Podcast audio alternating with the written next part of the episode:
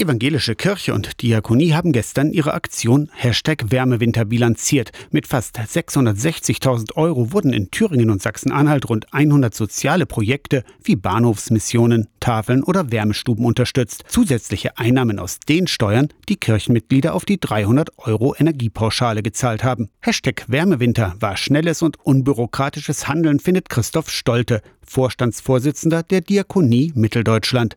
Er nennt stellvertretend für die vielen Projekte ein Beispiel aus Zörbich. Zörbich ist am Dienstag Wochenmarkt. Kommen viele alte Menschen und kaufen ihren Blumenkohl und freuen sich aber, dass sie auf dem Markt andere Menschen treffen und viele, die alleinstehend sind, haben da Begegnung. Was hat die Kirchengemeinde gemacht? Sie hat gesagt, naja, mitten im Winter könnten wir das auch in einem warmen Kaffee bei uns anbieten. Ein Team von Ehrenamtlichen hat dienstags Kaffee gekocht und Kuchen gebacken. Bis zu 20 Personen hat Pfarrer Oliver Beere im Kirchencafé gezählt. Nicht nur zum Aufwärmen, vor allem um Leute zu treffen. Deshalb sagt Beere. Es soll auch weitergehen. Wir haben die Erfahrung gemacht, dass das so gut angenommen worden ist, dass wir gerne, wenn sich das Team weiterhin dazu bereit erklärt, das auch über den Sommer hinweg dann weiter betreiben wollen. Im Garten oder in der Kirche. Insgesamt hat die evangelische Kirche in Mitteldeutschland über 1,2 Millionen Euro zusätzlicher Kirchensteuer eingenommen. Das bisher nicht ausgeschüttete Geld, immerhin auch über 600.000 Euro, wird im kommenden Winter erneut für soziale Projekte und bedürftige Privathaushalte eingesetzt.